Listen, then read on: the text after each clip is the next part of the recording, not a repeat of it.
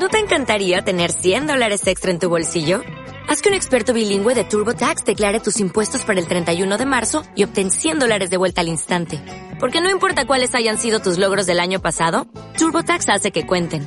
Obtén 100 dólares de vuelta y tus impuestos con 100% de precisión. Solo con Intuit TurboTax. Debes declarar para el 31 de marzo. Crédito solo aplicable al costo de la presentación federal con TurboTax Full Service. Oferta sujeta a cambios o cancelación en cualquier momento.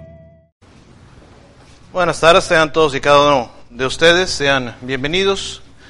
Reitero nuevamente eh, las gracias a esta congregación por confiar en un servidor para extraer la palabra de nuestro Dios, para alimentarlos, para que de esta manera estudiemos juntos la palabra de nuestro Dios y poder aprender un poco más.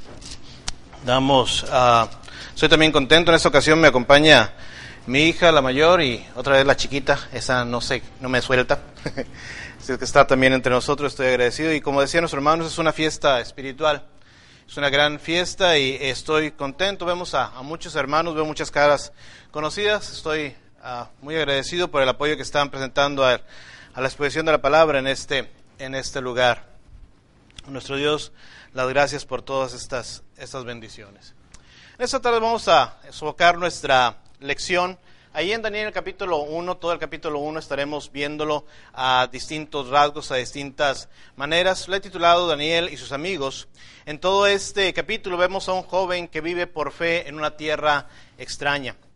Daniel fue puesto en una situación que probaría su fe en Dios, viviría para Dios mientras estaba lejos de casa. Y es una pregunta que debemos hacernos también cada uno de nosotros, cómo estamos nosotros cuando, sobre todo los que son más jóvenes, los que son más chicos, cuando se alejan de la casa, cómo van a vivir esa vida fuera, lejos de casa. Mientras estamos en casa, estamos al cuidado de nuestros padres que siempre nos guían, que siempre nos enseñan, pero una vez que dejamos y que nos alejamos y que dejamos el nido, entonces comenzamos a tomar decisiones por nosotros, por nuestra propia cuenta. Y esas decisiones muchas veces van a, marcar completamente nuestra vida. De ahí en adelante. Es precisamente por eso que es importante que cada uno de nosotros aprendamos a tomar decisiones basado en lo que Dios nos dice. Daniel fue una persona, fue un hombre que es conocido por su fe, es conocido por su sabiduría. Se le menciona también allá en el libro, se hace referencia más bien en el, en el libro de Hebreos en el capítulo 11 acerca de lo que él estuvo haciendo. Y todo esto él lo decidió desde muy joven. Haciendo un poco de, historia, vamos a, estar en lo que es la, situación histórica, primeramente. Y tenemos que con la destrucción de Nínive del año 612 aproximadamente terminó el dominio mundial de Asiria. En esta fecha, otro imperio cercano, Babilonia, estaba siendo dirigida por el gran monarca Nabucodonosor. Continuaba sus conquistas, este rey iba en su trayecto hacia Jerusalén sitió Jerusalén en el año aproximadamente 606 o el 605, en el año tercero de Joacim. Tenemos pues a Nabucodonosor. Ahora bien, lo que está aconteciendo, esto que Nabucodonosor viene a sitiar Jerusalén, que viene a conquistarla, que viene a llevar los cautivos, no es nuevo y no debería ser algo sorprendente para aquellos, ya que esto había sido profetizado. Si vamos a Isaías, por favor, Isaías en el capítulo 39 nosotros encontramos esta verdad.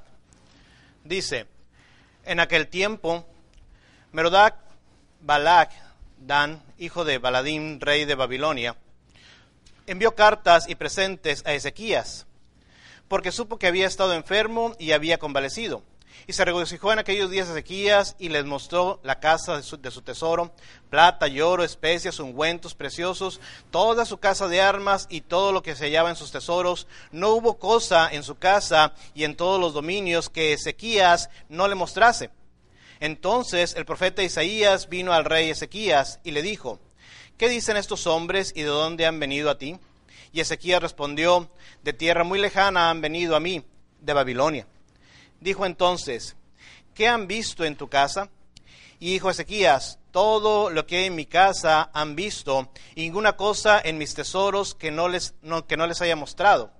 Entonces dijo Isaías a Ezequías, oye palabra de Jehová de los ejércitos.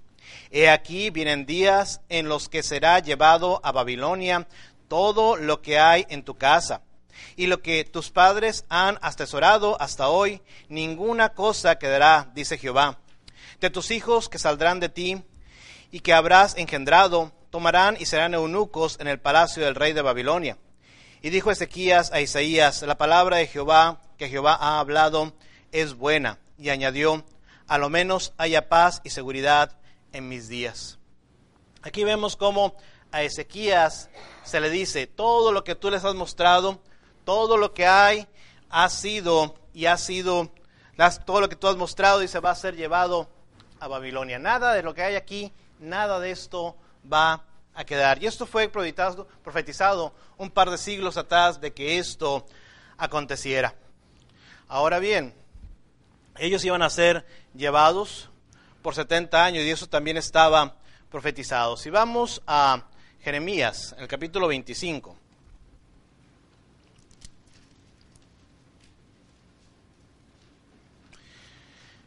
Jeremías en el capítulo 25. Y eso aconteció en los días de Joacim o de Josías. Dice el versículo 1 al 13 de la siguiente manera.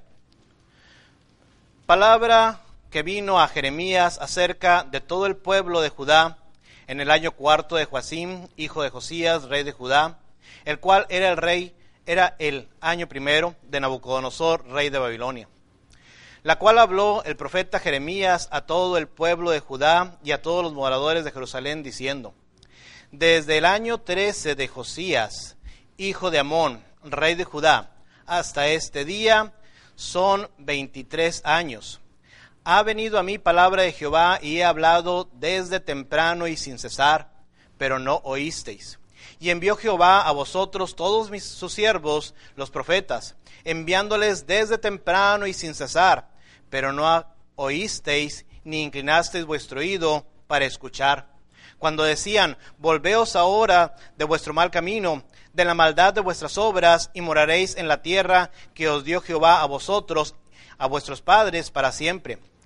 Y no vayáis en pos de dioses ajenos, sirviéndoles y adorándoles, ni me provoquéis a ira con la obra de vuestras manos, y yo no os haré mal pero no habéis oído, dice Jehová, para provocarme a ira con la obra de vuestras manos, mal, para mal vuestro.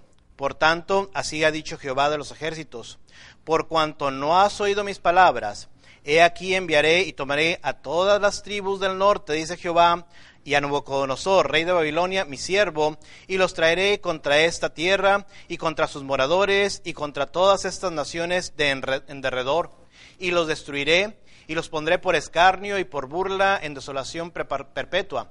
Y haré que desaparezcan de entre ellas la voz de gozo, la voz de alegría, la voz de desposado y la voz de desposada, ruido de molino y luz de lámpara. Toda esta tierra será puesta en ruinas y en espanto, y servirán estas naciones al rey de Babilonia setenta años.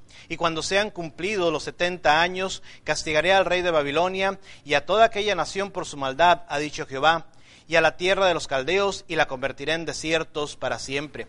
Y traeré sobre ella, sobre aquella tierra, todas mis palabras que he hablado contra ella con todo lo que está escrito en el libro profetizado de Jeremías contra todas las naciones, porque también ellas serán sojuzgadas y muchas naciones y grandes reyes, y yo les pagaré conforme a sus hechos y conforme a la obra de sus manos.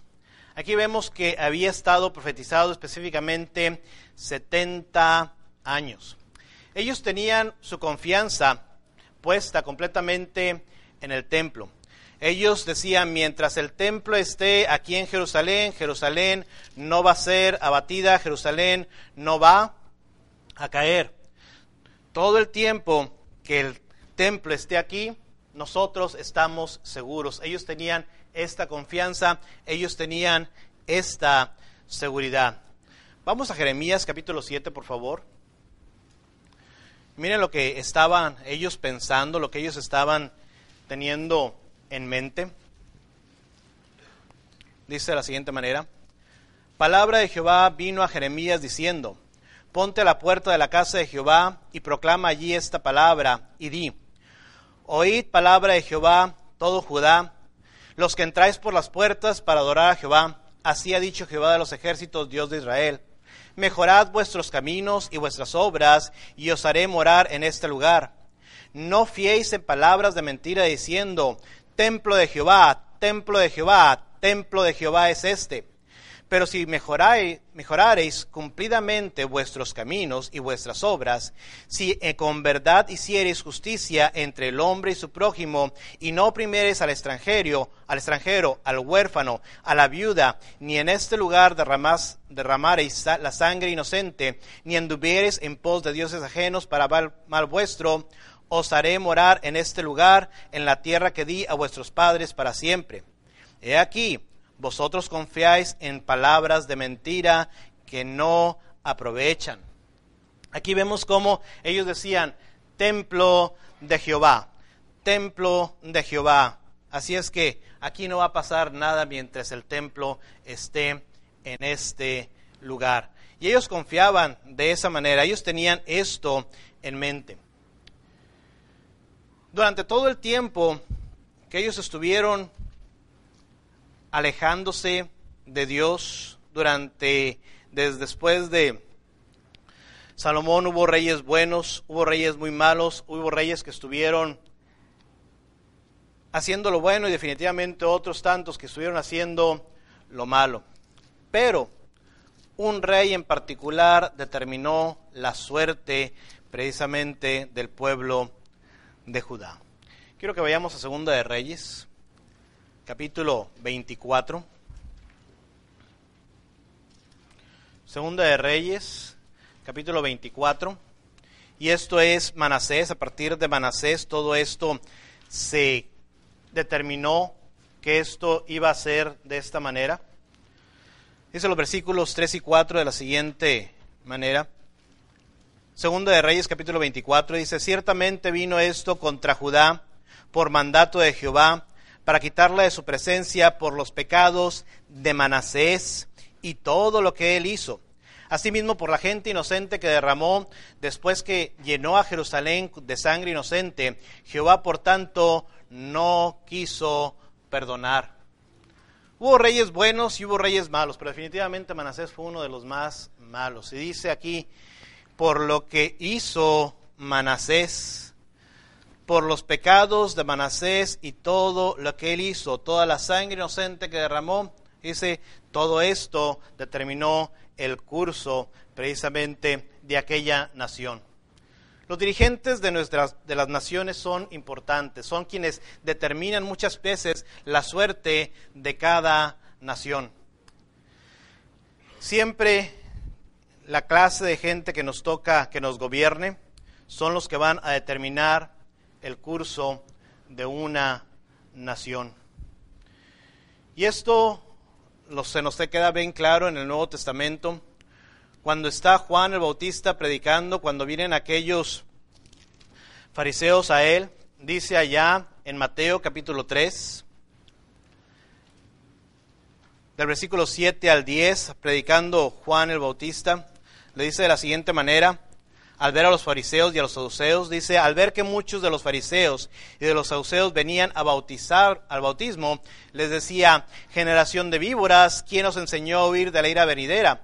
Haced pues frutos dignos de arrepentimiento y no penséis dentro de vosotros mismos, decir dentro de vosotros mismos, a Abraham tenemos por padre, porque yo os digo que Dios puede levantar hijos a Abraham aún de estas piedras y ya la hecha está puesta a raíz de los árboles. Por tanto, todo árbol que no da buen fruto es cortado y es echado en el fuego.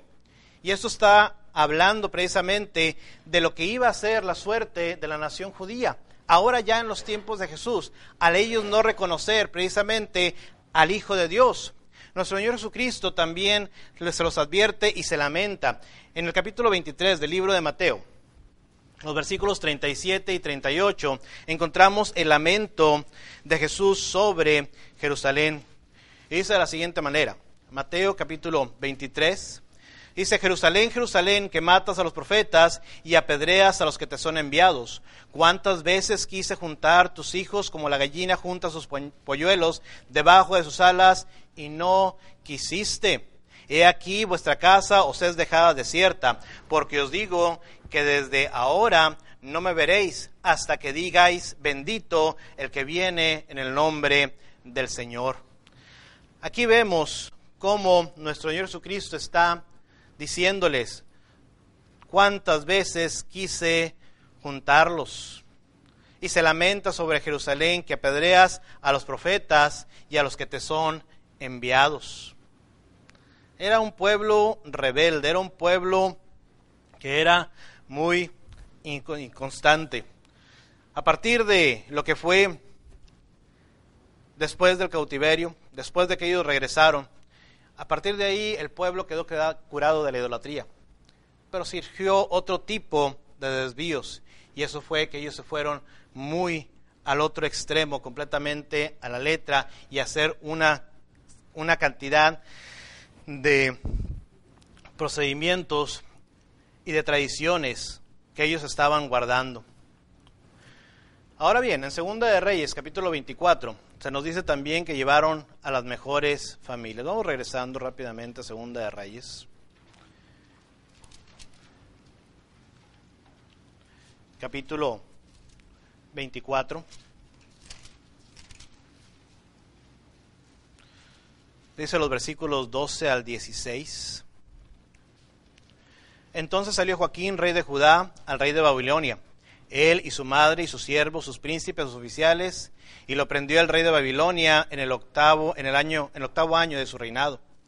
Y sacó de allí todos los tesoros de la casa de Jehová, los tesoros de la casa real, y rompió en pedazos todos los utensilios de oro que había hecho Salomón, rey de Israel, en la casa de Jehová, como Jehová había dicho. Y llevó en cautiverio a toda Jerusalén, a todos los príncipes, a todos los hombres valientes, hasta diez mil cautivos, y a todos los artesanos y a todos los herreros, y no quedó nadie, excepto los pobres del pueblo en la tierra. ¿Se fijan ustedes cómo se cumple? Cómo Manasés fija precisamente ese hacia dónde va. Así también muchas veces hoy en día nosotros debemos de aprender de la historia. Nosotros debemos de aprender de todo el Antiguo Testamento. Nosotros debemos de reflejarnos aquí en lo que vemos, en lo que, en lo que leemos. Y eso tiene que ver con que nosotros debemos de vigilar también quiénes son y cómo están nuestros dirigentes. Dice en primera a los Corintios capítulo 10, el versículo 6 específicamente, Dice, mas estas cosas sucedieron como ejemplo para nosotros, para que no codiciemos cosas malas como ellos codiciaron. Dice el versículo 11, y estas cosas les acontecieron como ejemplo y están escritas para amonestarnos a nosotros, a quienes han alcanzado los fines de los siglos. Quienes dirigen la congregación van a ver y van a llevar el resultado y el camino de esta, hacia dónde lo van a llevar a un buen destino, a una continuidad, o también puede haber a una apostasía. El día de ayer estuvimos hablando y estuvimos estudiando cosas pequeñas, pero por cosas más pequeñas que estas, muchas iglesias se han apartado completamente de lo que es la verdad, de lo que es el camino correcto.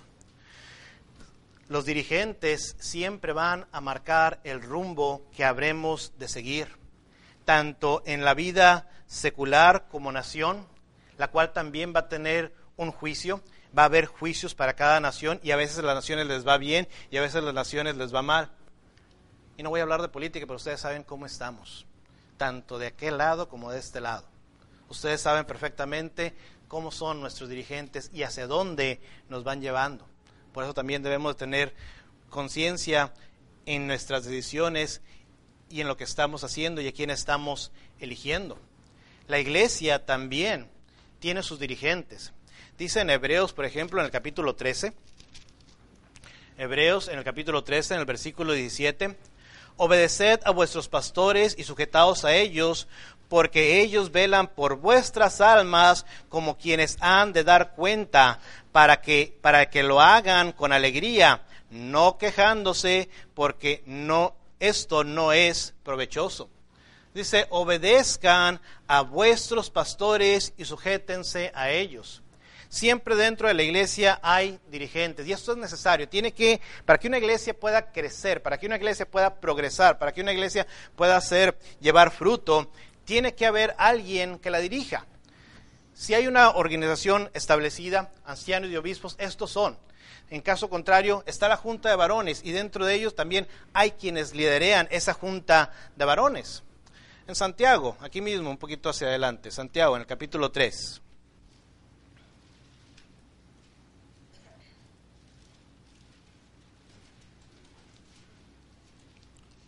Dice, hermanos míos, no os hagáis maestros muchos de vosotros, sabiendo que recibiréis mayor condenación. De repente por ahí hay alguno que quiere sobresalir sobre todos los demás. De repente por ahí hay alguno que dice, solamente yo tengo la razón. Cuidado cuando nos topamos con ese tipo de personas. Cuidado cuando nos topamos con personas que, siguen, que son egocentristas y que solamente quieren hacer lo que ellos les parece que es lo correcto lo que ellos piensan que es lo que debería de ser todo el tiempo. Manasés fijó el curso de Judá. Nuestros dirigentes fijan el curso que nosotros llevamos. Y dentro de la iglesia, nuestros dirigentes también fijan el curso que lleva la iglesia y hacia dónde y hacia dónde vamos. Volviendo a la situación histórica, fueron llevados a la tierra de Sinar, esto es hoy Irak. Está entre el Tigres y el Éufrates, lo que es Mesopotamia. Y allá fue donde fueron a dar Daniel y sus compañeros. ¿Cómo se comportarían lejos de casa? ¿Qué sucedería? Vamos regresando a nuestro a nuestro texto base, a nuestro libro. Vamos regresando a Daniel, por favor. Vamos a darle lectura a los primeros versículos del capítulo 1. Del 1 al 7 dice de la siguiente manera. Dice, en el año tercero del reinado de Joacim, rey de Judá, vino Nabucodonosor, rey de Babilonia, a Jerusalén y la sitió. Y el Señor entregó en sus manos a Joacim, rey de Judá, y parte de los utensilios de la casa de Dios, y los trajo a la tierra de Sinar, a la casa de su Dios y lo colocó los utensilios en la casa del tesoro de su Dios. Y dijo el rey a Aspenaz, jefe de los eunucos, que tratase, que trajese de los hijos de Israel, del linaje real de los príncipes, muchachos en quienes no hubiese tacha alguna, de buen parecer, enseñados en toda sabiduría, sabios en ciencia y de buen entendimiento, e idóneos para estar en el palacio del rey, y que se les enseñase las letras y la lengua de los caldeos. Y le señaló una ración para cada día y la provisión de la comida del rey y del vino que él bebía, y que los criase tres años para que al fin de ellos se presentasen delante del rey. Entre esos estaban Daniel, Ananías, Misael y Azarías, hijos de los hijos de Judá.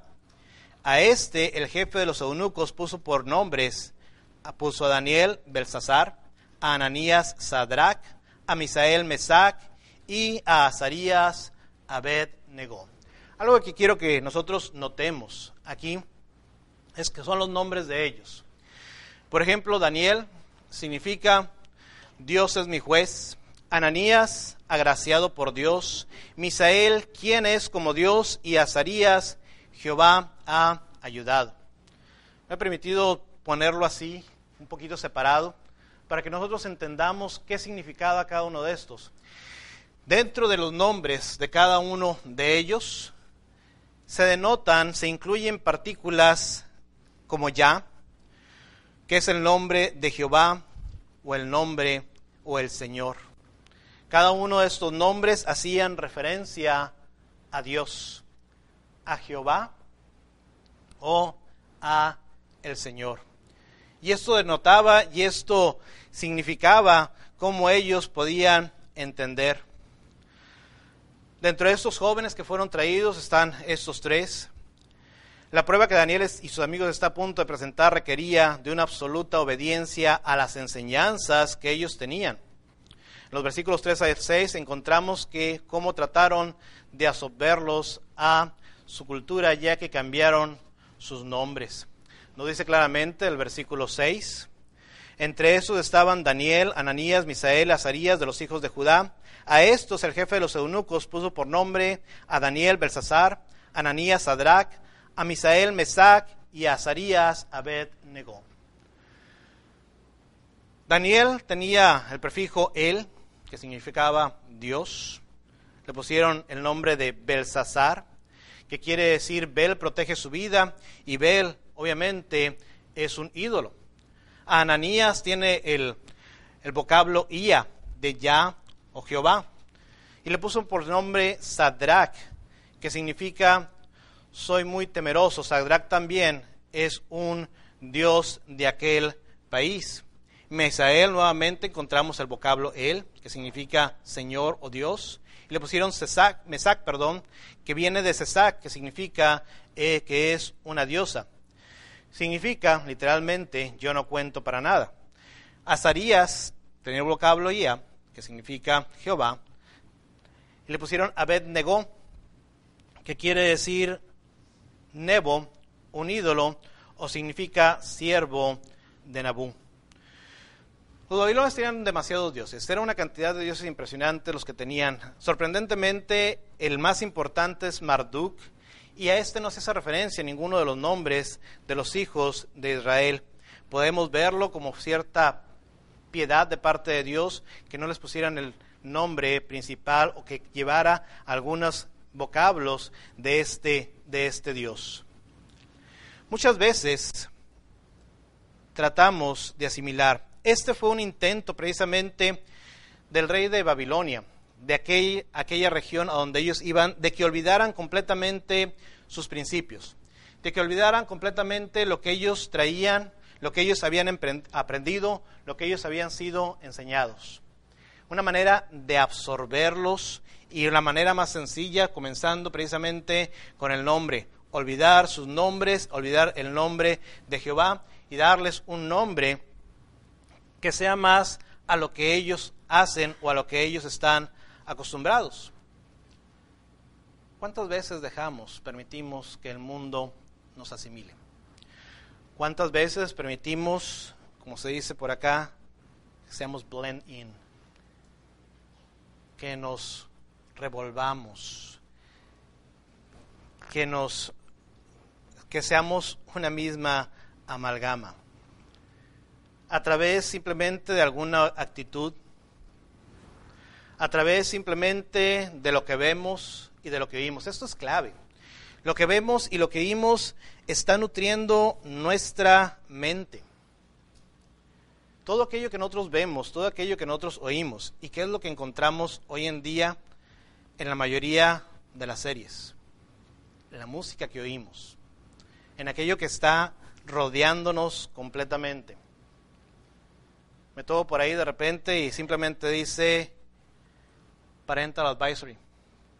¿Qué quiere decir? Padres, tengan cuidado. O nos dice explicit. ¿Qué clase de música estamos escuchando cuando encontramos este tipo? ¿Es bueno para un cristiano? ¿Qué clase de series estamos nosotros viendo? Anteriormente en la radio nos permitía que se oyeran palabras altisonantes, palabras de mal gusto. Pero hoy en día ya no precisamente es así. Ya lo vemos como algo más normal. Y eso mismo nos lleva a ciertos comportamientos y a pensar, bueno, si todo el mundo lo hace, tal vez no sea tan malo. El mundo está tratando simple y sencillamente de asimilarnos. Yo no les voy a decir que escuchen o que no escuchen. Lo que yo sí les voy a decir es, tengan cuidado con lo que escuchan. Tengamos cuidado con las amistades de las que nos rodeamos. ¿Qué clases de amistades son con las que estamos nosotros alrededor conviviendo día tras día? hay algunos que probablemente no podamos evitarlos. Si nos toca algún defensor homosexual como compañero de trabajo justo ahí al lado de nosotros, a veces es difícil. Pero tenemos que tener mucho cuidado en cómo tratamos y no apoyarlos en ningún sentido. Recordemos el dicho ese que nos dice, el que con lobos anda, aullar se enseña. Aprendemos por imitación. Uno de los mayores logros que ha tenido Satanás hoy en día es precisamente hacer creer al mundo que no existe. Y pongámonos a pensar por un momento qué significa que no exista Satanás. ¿Qué significa que no haya? Significa que si no hay Satanás, no hay Dios. Por lo tanto, no hay culpa. Y vivimos en una cultura de qué tipo? Nadie tiene la culpa. En la que no hay una responsabilidad. En la que se elimina todo esto. Y Satanás va ganando terreno y lo vemos día a día. Precisamente con este tipo de ahora aceptaciones, las cuales anteriormente eran aberraciones. Tantas que hay. Así como a Daniel y a sus amigos trataron de asimilarlos a través de algo tan sencillo como el cambio del nombre, también a nosotros nos puede asimilar el mundo con pequeños detalles, como una canción, como una serie, como un vocablo que decimos con mucha frecuencia.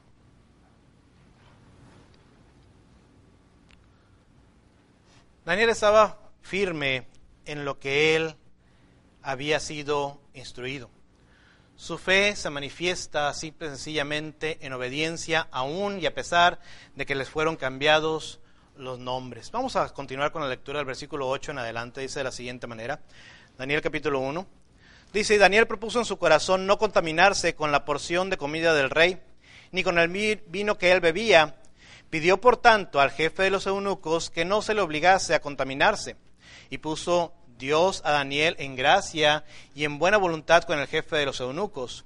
Y dijo el jefe de los eunucos a Daniel, temo a mi señor el rey, que señaló vuestra comida y vuestra bebida, pues luego que él vea vuestros rostros más pálidos que de los muchachos que, no, que son semejantes a vosotros, condenaréis para con el rey mi cabeza.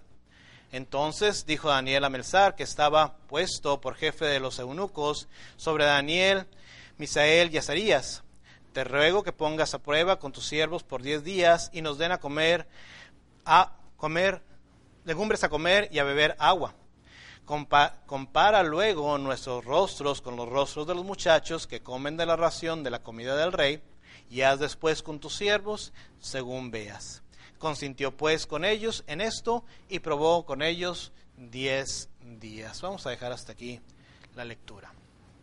Y este es el versículo 8, que Daniel propuso en su corazón no contaminarse con la porción de comida del rey, ni con el vino que él bebía.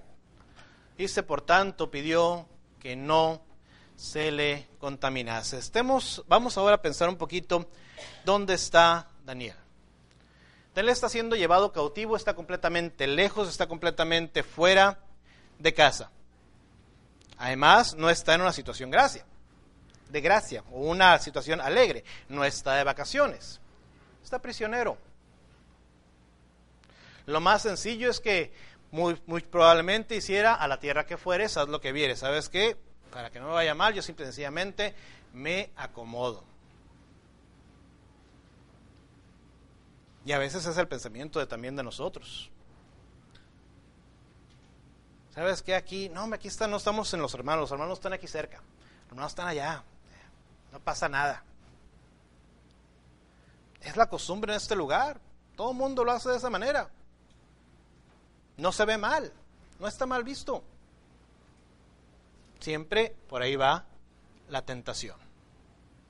Por ahí va el hacia dónde. Daniel tenía bien firme, bien firme lo que él había, en lo que él había sido enseñado. Y él elige por fe no contaminarse. ¿Qué consecuencias le podría traer esta decisión? Imagínense ustedes, tienen ustedes a un rey que simplemente porque nadie le pudo decir el sueño nos mandó matar a todos. Ahora tienen a una persona que simplemente se rehúsa a comer de la comida y de la ración del rey.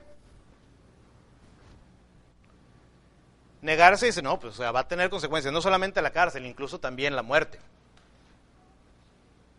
¿Por qué? Porque él no quiere contaminarse. Porque él no quiere probar de aquellos alimentos. Por ahí se ha discutido acerca de qué eran estos alimentos.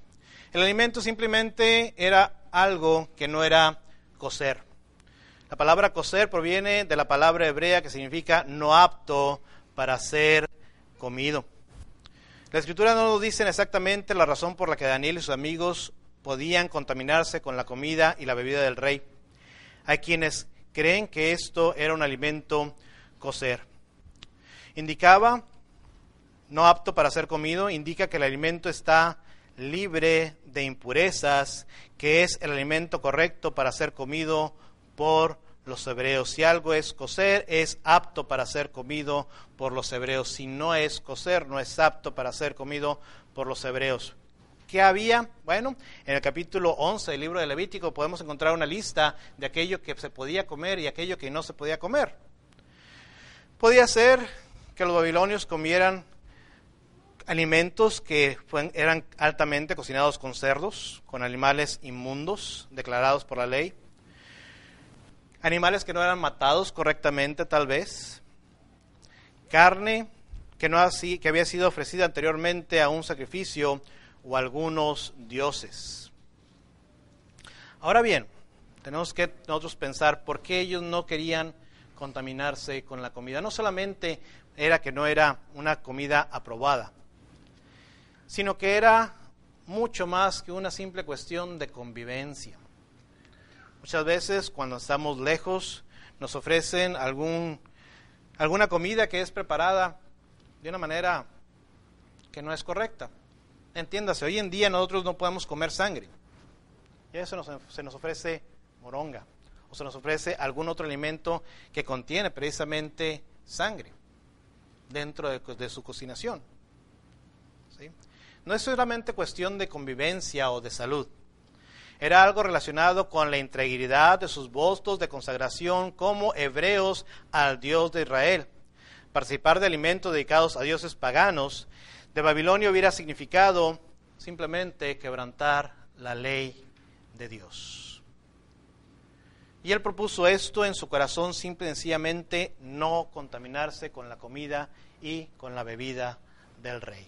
Pero no solamente esto, cuando nosotros hacemos este tipo de decisiones, también Dios nos apoya, también Dios ve por nosotros. Miren ustedes, vamos a ver el versículo 9, como dice. Dice, y puso Daniel, Dios a Daniel en gracia y en buena voluntad con el jefe de los eunucos. Cuando uno tiene el firme propósito de hacer las cosas correctas para Dios, Dios nos va a dar una respuesta positiva. Simple y sencillamente. El día de hoy, simplemente para hacerles claro, no está mi jefa, mi jefa está afuera. Con ella yo tengo mucha confianza, yo sé que le puedo pedir cualquier cosa. Pero la que está arriba de ella es una persona de armas tomar, de cuidado.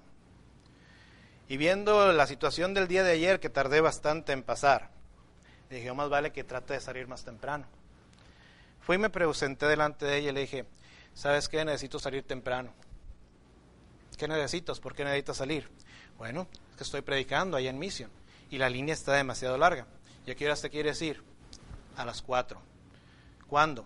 Hoy y mañana. Vete. Y por favor, oras por mí. Dios nos abre cuando hacemos las cosas correctamente. cuando vamos con los propósitos correctos, cuando tratamos de agradar a Dios. Simple y sencillamente. Siempre nos va a dar una salida. Dice el versículo 11, el versículo 13 de aquí mismo. Dice, entonces dijo Daniel a Melzar, que estaba puesto por el jefe de los eunucos sobre Daniel, Ananías, Misael y Azarías. Te ruego que hagas la prueba con tus siervos por diez días y nos des legumbres a comer y agua a beber. Compara luego nuestro rostro con los rostros de los muchachos que comen de la ración de la comida del rey y haz después con tus siervos como veas. Probablemente hubo más de una conversación, pero aquí en estos versículos vemos una versión condensada de aquellas conversaciones que tuvieron que haber tenido. ¿Sabes qué? No, no me interesa lo que tú pienses. Tú y tus tres amigos pueden hacer lo que quieran, pero van a comer la comida del rey. Sin embargo, Dios dice, lo puso en gracia. La petición que estaba teniendo Daniel y sus amigos constituía una no constituía una rebelión declarada. Estos cuatro jóvenes son los únicos de los cuales se dice que hacen esta petición especial. Y nuestro Dios puso en gracia a Daniel con el jefe de los eunucos. El versículo 8 nos dice que hay más. Dice el versículo 8, y Daniel propuso en su corazón no contaminarse con la porción de la comida del rey y que no se le obligase a contaminarse. Por lo tanto, puede haber y de entender que hay otros que muy probablemente no atendieron, no tenían las convicciones tan fuertes como las tenían Daniel y sus amigos. Que los demás probablemente sí cedieron, la situación era crítica, y a veces cedemos simplemente porque se nos pone muy difícil la situación. ¿Cómo supo Daniel que él y sus amigos tendrían una mejor apariencia. Dice el versículo 20 de la siguiente manera. Dice, en todo asunto de sabiduría e inteligencia que el rey consultó, halló diez veces mejores que todos los magos y astrólogos que había en todo el reino. ¿Acaso el comer legumbres y el tomar agua iba a hacer que fueran ellos más inteligentes? ¿Acaso esta decisión simplemente por eso ellos iban a ser mejores? Aquí vemos que Dios compensa, aquí vemos que Dios da, aquí vemos que Dios, cuando vamos y actuamos por fe, Dios nos va a recompensar de una manera plena. Todos los días tenemos que tomar decisiones, todos los días tenemos opciones a elegir. Algunas son rutinarias, son comunes, que comer, que vestir. Otras son más trascendentales. La Biblia está llena de relatos de personas que tomaron buenas y malas decisiones, como Caín, como Lot. Sí sabemos lo que hizo Caín, sí sabemos perfectamente lo que hizo Lot. Pero también quienes tomaron buenas decisiones, como el mismo Daniel o como Moisés. Dios siempre encuentra la manera de sacarnos adelante. Dice en 1 Corintios, en el capítulo 10, en el versículo 13, una verdad en la cual nosotros estamos completamente seguros y perfectamente convencidos. No os ha sobrevenido ninguna tentación que no sea humana, pero fiel es Dios que os dejará, que no os dejará ser tentados más de lo que podéis resistir, sino que dará también juntamente con la tentación la salida para que podáis soportar. Y eso es una promesa del Señor. Esa es una promesa de Dios que Él nos hace. Siempre que nos encontremos en alguna tentación, siempre va a haber la manera de salir. En primera de Pedro, en el capítulo 1, el apóstol Pedro también nos habla y nos dice que nosotros vamos a pasar por varias pruebas, por muchas pruebas, dice el 6 y el 7 de la siguiente manera, en lo cual vosotros os alegráis, aunque ahora por un poco de tiempo, si es necesario, tengáis que ser afligidos en diversas pruebas, para que sometida a prueba vuestra fe, mucho más preciosa que el oro, el cual, aunque perecedero, se prueba con fuego, sea hallada en alabanza y gloria y honra cuando sea manifestado Jesucristo. Pero nos dice claramente, tal vez tengas que ser afligido en diversas pruebas. Y el 7, para que, para que sometida a prueba vuestra fe, mucho más preciosa que el oro, aunque él es perecedero, se, pues, se prueba con fuego, sea hallada en alabanza y gloria. ¿Se fijan ustedes? Nuestro Dios nos va a dar la salida, al igual que a Daniel y a sus amigos. Él les dio la salida. Puso en gracia con el jefe de los eunucos. Él los puso en gracia con Aspenaz. Él aceptó la prueba. Y ellos salieron adelante, salieron victoriosos. Vamos regresando a Daniel capítulo 1. Y vamos a leer ahora del 15 hasta el 21. Dice de la siguiente manera.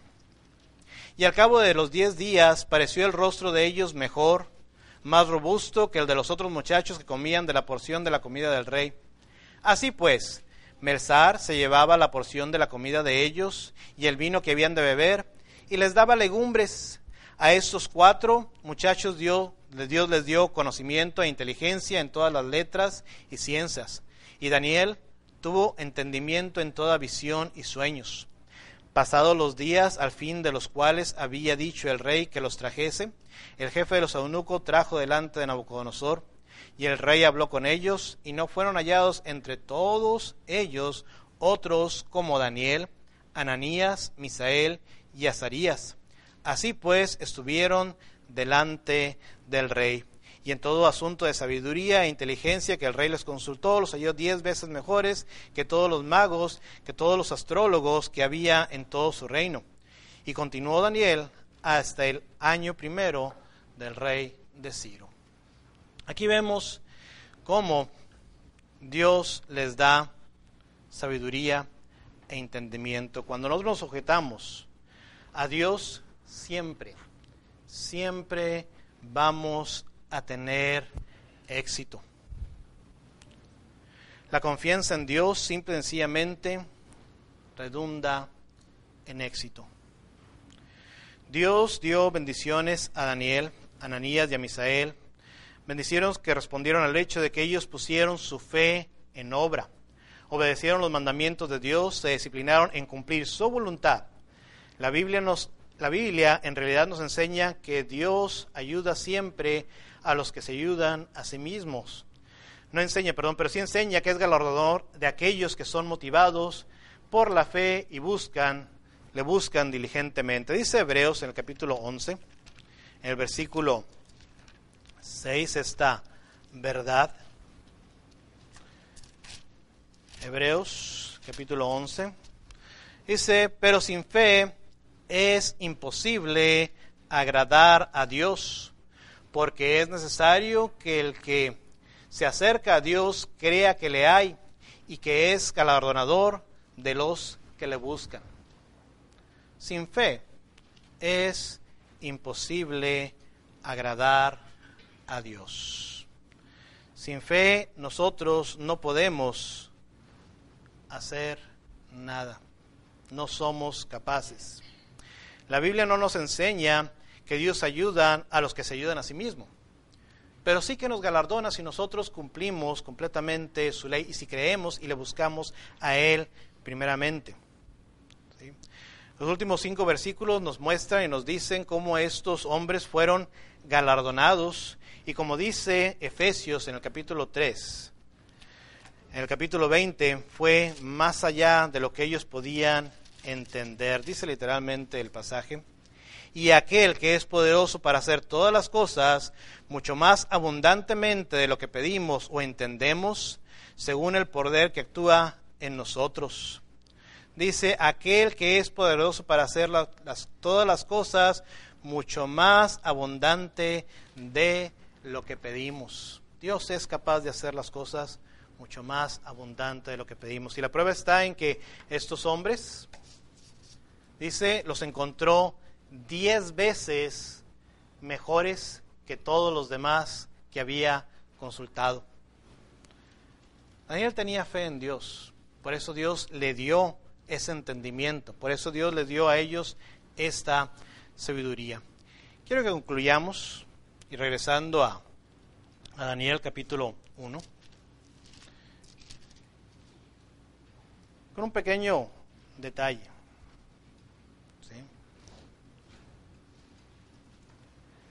Pero primero tengamos, tenemos que entender que poner la confianza en Dios significa, perdón, poner la confianza en Dios significa obedecer a Dios en todos los aspectos de nuestra vida.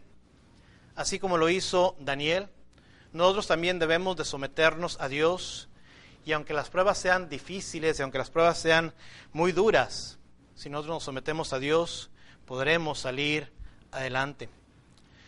Debemos de tomar las opciones y las decisiones correctas y esto lo vamos a hacer únicamente en base a lo que Dios nos dice en su palabra y a la manera de guiarnos a través de los principios que encontramos dentro de las escrituras. Hablar siempre con la verdad es una de ellas, por ejemplo. No engañar al prójimo, hacer cumplir con la ley y tener fe plenamente en Dios.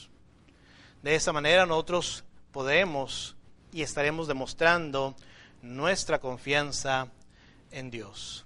Dice Daniel capítulo 1 versículo 21 y estas pequeñas palabras y estos pequeños detalles de la escritura siempre me llaman la atención. Y continuó Daniel hasta el año primero del rey Ciro. Ciro es el rey de Persia. Ellos iban a estar durante 70 años en cautiverio. Daniel fue llevado muy chico a Babilonia, probablemente entre 605, y el imperio babilónico alcanzó toda su esplendor entre el año 609 y el 608. Los persas lo derrotaron unos 70 años después y Ciro fue el que tomó el mando, tomó Babilonia. Si Daniel continuó hasta Ciro, entonces vivió por lo menos hasta el 539. Daniel debió haber sido bastante joven en el 606 cuando fue llevado. Daniel a lo mucho tenía entre 13 y 18 años. Cuando él decidió no contaminarse con la comida y la bebida del rey. Las decisiones más importantes de nuestra vida se toman muchas veces en edades muy tempranas. Aquello que va a regir nuestra vida se toma desde la juventud. Daniel era un, prácticamente un niño cuando él tomó estas decisiones y lo llevaron a la excelencia y lo llevaron a ser reconocidos, no solamente por el gobierno, solamente por la gente que estaba alrededor de él, sino principalmente y más importante, por Dios. Alcanzó testimonio de Dios, de que él era un hombre sabio, de que él era un hombre justo, como lo vimos el día de ayer nosotros debemos también, y ustedes jóvenes, ahorita están en esta edad, no crean que están demasiado chicos para tomar decisiones trascendentales en su vida. Pero que su vida sea una vida como la de Daniel, guiada y dirigida por Dios para llevarnos al éxito y a la excelencia. Si nosotros confiamos plenamente en Dios, alcanzaremos esto. Alcanzaremos el triunfo, como ustedes quieran verlo, como ustedes quieran llamarlo, pero principalmente y más importante, podremos alcanzar las mansiones celestiales si permanecemos en su palabra y en sus principios y haciendo su voluntad. Que el Señor bendiga su palabra. Aquí dejamos la palabra de Dios. Dale más potencia a tu primavera con The Home Depot. Obtén una potencia similar a la de la gasolina para podar, recortar y soplar con el sistema OnePlus de 18 voltios de Ryobi desde solo 89 dólares. Potencia para podar un tercio de un acre con una carga. Potencia para recortar el césped que dura hasta dos horas. Y fuerza de soplado de 110 millas por hora. Todo con una batería intercambiable. Llévate el sistema inalámbrico OnePlus de 18 voltios de Ryobi. Solo en The Home Depot. Haces más. Logras más.